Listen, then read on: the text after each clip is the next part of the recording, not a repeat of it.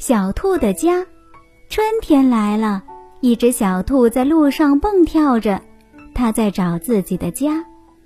你的家在哪里？它问知更鸟。这儿，这儿。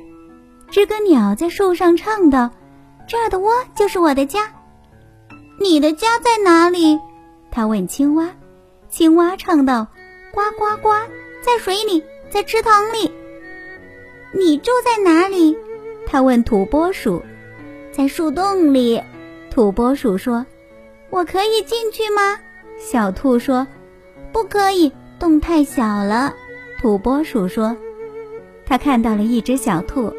你的家在哪里？”他问小兔。